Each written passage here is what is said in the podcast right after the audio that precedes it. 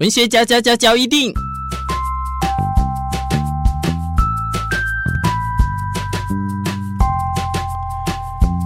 欢迎收听文学交一定。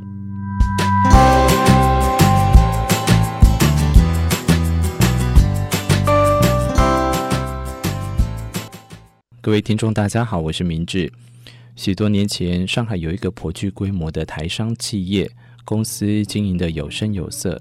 在台商圈颇具盛名，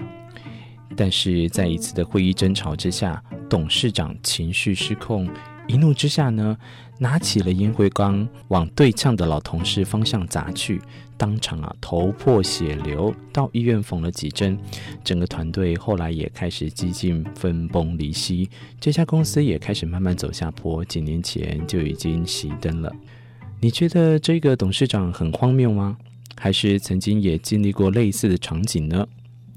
其实，当时这位董事长在现在黎家生的医师看来，他会觉得好像是被大脑中的杏仁核给挟持了。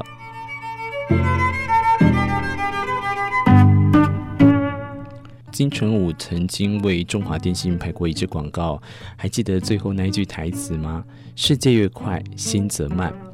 现在的社会当中啊，许多人的时间都花费在工作上，每天面对许多待办的事项以及专业的专案进度的压力，不仅大幅消耗了体力跟精力，在速度与时间的压迫之下，往往做出导致失败的决定。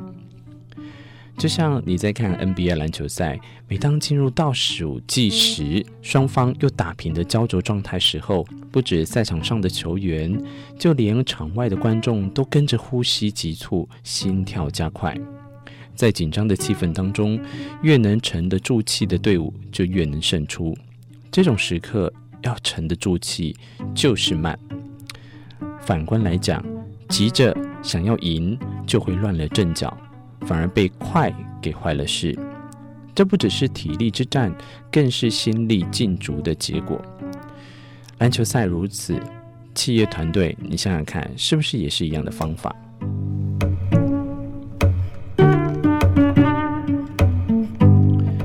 既然讲到篮球队，我们就可以来想看看这个举例：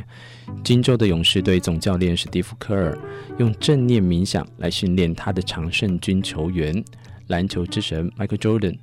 当年呢也学过了正念的静坐，这早就是 NBA 公开的秘密了。慢可以让你在瞬息万变的讯息大海里冷静分析一切，拥有清晰的头脑进行决策，而非慌乱之中做出决定。为了追上脚步，跟着快其实是很容易，但慢下来啊，才是真正能制胜的关键。身为领导者，需要有坚定的意志，仰赖的就是洞悉当下处境的能力，保持清晰的大脑，才能临危不乱。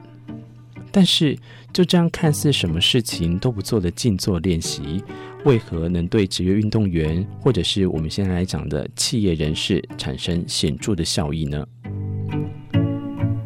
其实，这一切都跟大脑有关，科学化的头脑革命啊。也就是称之为 EQ 之父的丹尼尔·高曼，以及美国脑科学权威理查·戴维森在合著的《平静的心，专注的大脑》这本书当中，整理了二十一个有关研究的后设分析，发现了在静坐禅修者的大脑里面，某个区域会增大，这些的区域是脑岛、前叶额皮肤的一部分、扣带皮质区。眼窝额叶皮质、体感觉区，听起来这些专有名词啊，也不是我现在想要让你们懂，因为我自己也搞不懂。可是呢，没关系，让我们从这当中呢来去做一个实际的例子说明。就像一开始我说那一位上海的董事长，他被杏仁核所挟持的冲动一样，其实跟所有的动物，人类的大脑也有一块区域叫做杏仁核，它是大脑侦测威胁的雷达。与冲动的情绪啊息息相关。当遇到外界刺激的时候，杏仁核立即就会发生作用，就像所有的动物本能一样，选择攻击或者逃跑。但高等的动物，尤其是人类，大脑还有前额叶皮质，就像之前所说的，这是注意力和自我调节的重要区域，也是低等动物所没有的。人类在遇到外界刺激的时候，杏仁核首先会以迅雷不及掩耳的速度发送讯号，并且主宰行为。所以在几秒钟之后，前额叶皮质啊才会接管大脑，让人类做出较为理智的决定，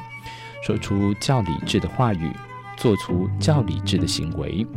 由此可知，有时候慢个几秒钟。不要在一时冲动之下做出决策、说出话语，或者是做出行为，都可能拯救一个人或者一家的企业。